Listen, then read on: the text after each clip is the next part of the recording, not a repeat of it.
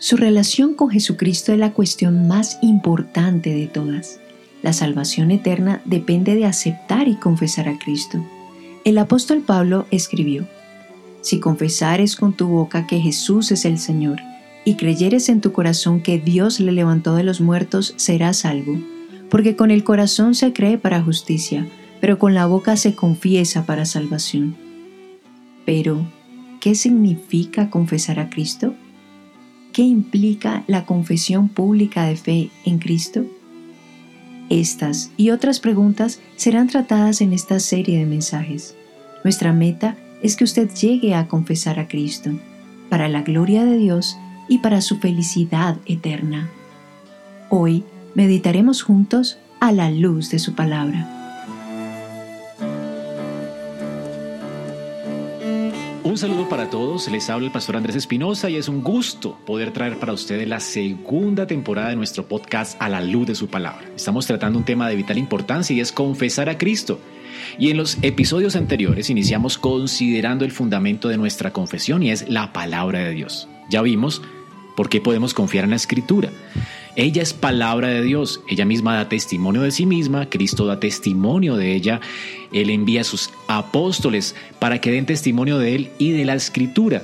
Así que toda la escritura confirma ser lo que ella dice. Hoy veremos otro testimonio a favor de la integridad completa de la escritura y es el testigo de Dios, el Espíritu Santo en el corazón del creyente. Y en esta ocasión también me acompaña el pastor Javier Muñoz, el pastor Edinson Tavares de Medellín y el pastor Luis Román. Qué gusto, hermanos, poder tenerles con nosotros.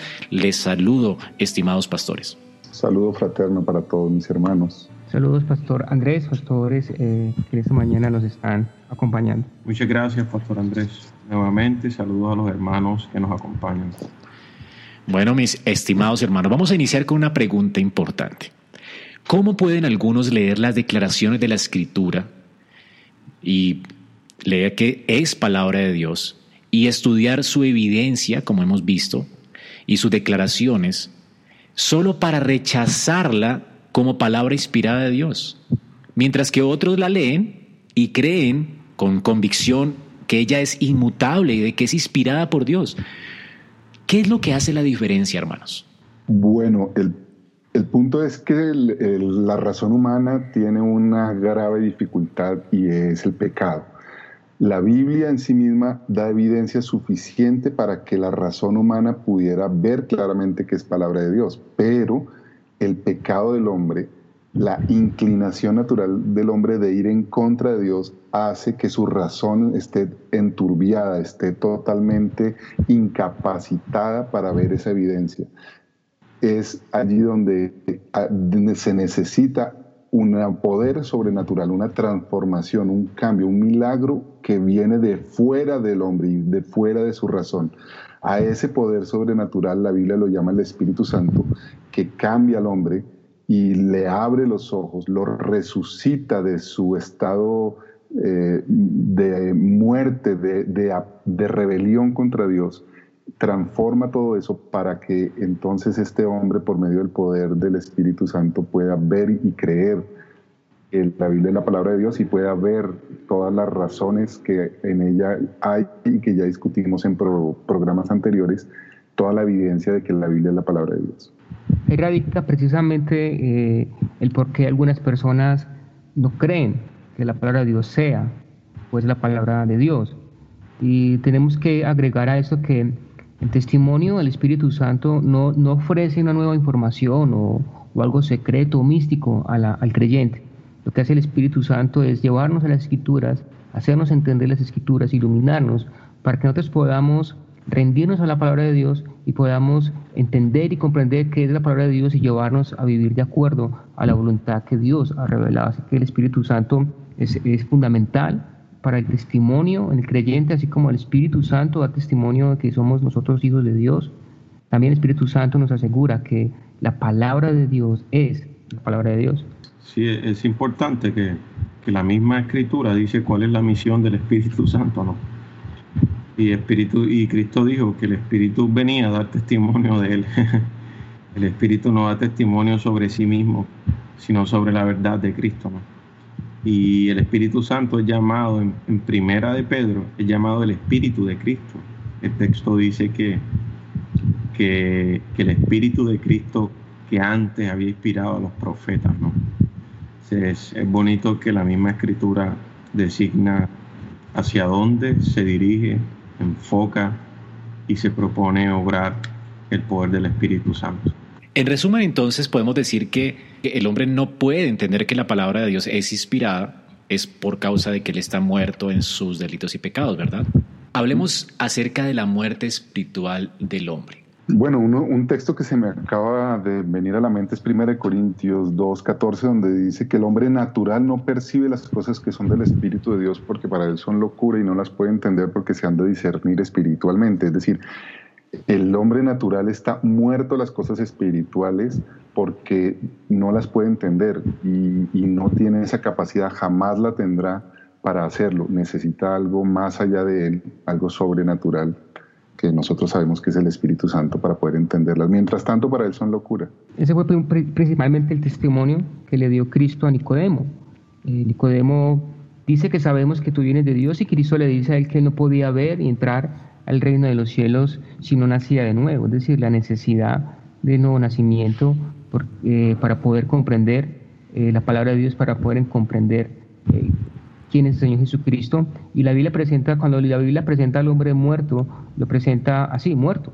No alguien que está incapacitado o está enfermo, sino que está muerto, está, eh, eh, no, él, no, él no puede respirar, no puede eh, vivir por sí mismo porque está en una condición totalmente espiritual caída.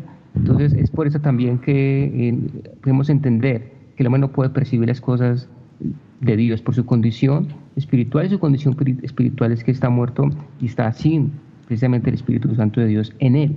Que, le da vida. Muchas veces pensamos en que, claro, el hombre está muerto en sus delitos y pecados y lo vemos como una víctima, pero realmente entendemos la muerte del hombre no como si fuera una víctima que no puede entender la palabra de Dios y por eso no se puede salvar, sino más bien como alguien que es responsable por su muerte.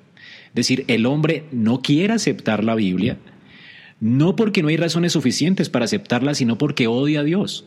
Él no puede, ese es el no poder del hombre. La incapacidad del hombre al no aceptar la Biblia es que ama el pecado. Es lo que dice Pablo en Romanos 1, ¿verdad? Así que los hombres resisten la verdad de Dios. O sea que esa resistencia es una resistencia eh, activa. Ellos odian a Dios. Así que es el hombre odiando a Dios, resistiendo a Dios. Él no quiere aceptar la palabra de Dios porque ama, ama su pecado. Y en este consiste realmente la muerte espiritual del hombre. Por eso es necesaria la obra del Espíritu de Dios. Y el hermano hablaba acerca del nuevo nacimiento. El pastor Edison. Pastores, ¿qué significa nacer de nuevo? Bueno, la comparación que hace el Señor Jesús ahí en, en Juan 3 es muy interesante porque lo que le está diciendo a Nicodemo es que así como tú no decidiste nacer al mundo físico, así tampoco tú decides cómo nacer o cuándo nacer o dónde nacer en el mundo espiritual. Implica que no, no se tiene vida espiritual y que solamente Dios decide quién sí tiene vida espiritual y cuándo. Eso es lo que le está diciendo en, en un gran resumen el Señor Jesús a Nicodemo. Sí, exacto, y es descrito con, varias metáforas, incluso en el Antiguo Testamento, ¿no? Es, lo que, por ejemplo, es descrito también a veces como la circuncisión del corazón, es descrito como quitar el corazón de piedra y colocar un corazón de carne, es llamado la regeneración también en el Nuevo Testamento, en el libro de Tito. Creo que sí hay, hay varias metáforas en la escritura que nos ayudan a entender todo lo que implica el nuevo nacimiento. Pablo declara, antes bien, como está escrito, cosas que ojo no vio, ni oído yo, ni han subido a corazón de hombre son las que Dios ha preparado para los que le aman, pero Dios nos las reveló a nosotros por el Espíritu. Y nosotros no hemos recibido el Espíritu del mundo, sino el Espíritu que proviene de Dios para que sepamos lo que Dios nos ha concedido. O sea que la única forma en que alguien puede aceptar la escritura como palabra de Dios es por el testimonio interno del Espíritu de Dios que le convence de que la palabra de Dios es inspirada por Dios.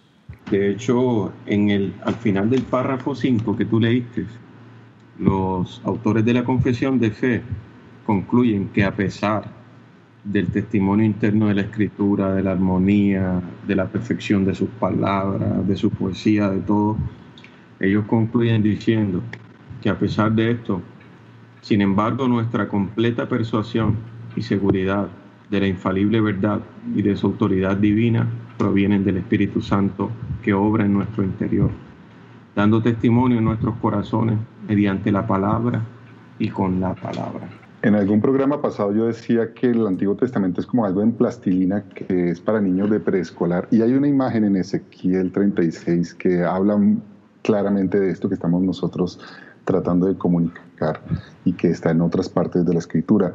Eh, está Dios hablando con Ezequiel y le dice, predícale, y le está predicando huesos y huesos secos, es decir, personas que han muerto hace muchísimos, muchísimos años al punto de que los huesos están, están muertos y secos.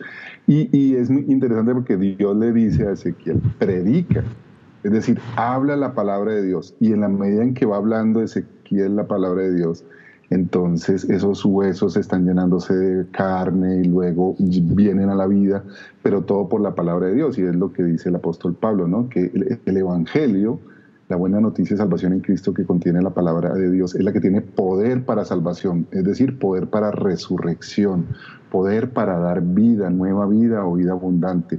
Entonces todos estos mensajes confluyen cuando hablamos de, de, nuevo nacimiento, de vida espiritual o de resurrección, estamos hablando de lo mismo y es la obra sobrenatural que solamente Dios puede hacer y que solamente Dios hace de dar vida a lo que no tenía vida. Y, a veces traemos conceptos no bíblicos a la Biblia, por ejemplo el concepto muerte. a veces pensamos en, términos occidentales que muerte es dejar de existir, pero en la Biblia jamás la muerte es dejar de existir, sino como decía ahora el pastor Andrés, la muerte es la oposición, la declaración del hombre de apartarse de Dios, de irse fuera de Dios. Y siendo Dios la fuente de la vida, lo opuesto a estar unido a la fuente de la vida es la muerte. Y eso es lo que está en el ser humano desde que nace ha sido destituido de la gloria de Dios, ha sido apartado de la fuente de la vida que es Dios y por lo tanto está en un estado de muerte.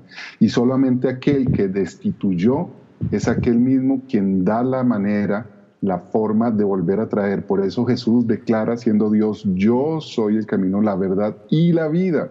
Nadie viene al Padre sino por mí. Yo, yo soy la vida eterna, dice el mí aunque esté muerto, vivirá. Entonces, todos estos términos explican cómo Jesucristo, por medio de la, revelación de Dios, de la palabra de Dios, da vida.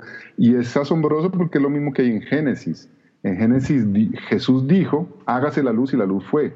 Y Juan nos, nos enseña que ese verbo, esa palabra que tiene poder para dar vida, es también el que vino al mundo para dar nueva vida y hacer una nueva creación. Jesús es el verbo, es el soplo, es el aliento de Dios que da vida a, las, a lo que no tiene vida. Ezequiel 37, de 13 a 13 y 14 dice, y sabréis que yo soy Jehová cuando abra vuestro sepulcro y os saque de vuestra sepultura, pueblo mío. Y pondré mi espíritu en vosotros y viviréis y os haré reposar sobre vuestra tierra y sabréis que yo hablé, que yo Jehová hablé y lo hice. Dice Jehová, imagínate la figura. Eh, el Señor va al sepulcro, abre los sepulcros, saca a los huesos secos y sopla su espíritu para que vivan. ¿no? Increíble que, que hoy nosotros que estamos hablando aquí podemos confiar en la palabra de Dios. Es, es debemos darle gloria a Dios que Él, nos ha dado vida con su espíritu. Así es. Que la oración confianza. Estimado oyente, toda la escritura es inspirada por Dios y útil para enseñar, para redarguir, para corregir, para instruir en justicia, a fin de que el hombre de Dios sea perfecto, enteramente preparado para toda buena obra.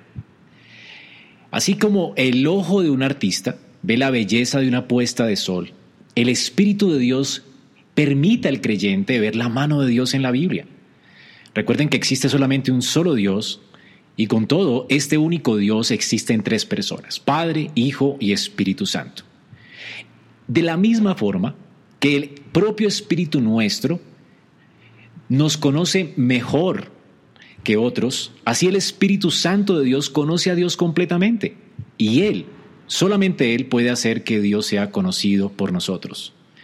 También de la misma manera que el oído de un músico detecta el genio del compositor de una sinfonía, asimismo el Espíritu Santo le permite al creyente detectar el genio del cielo en la Escritura Santa.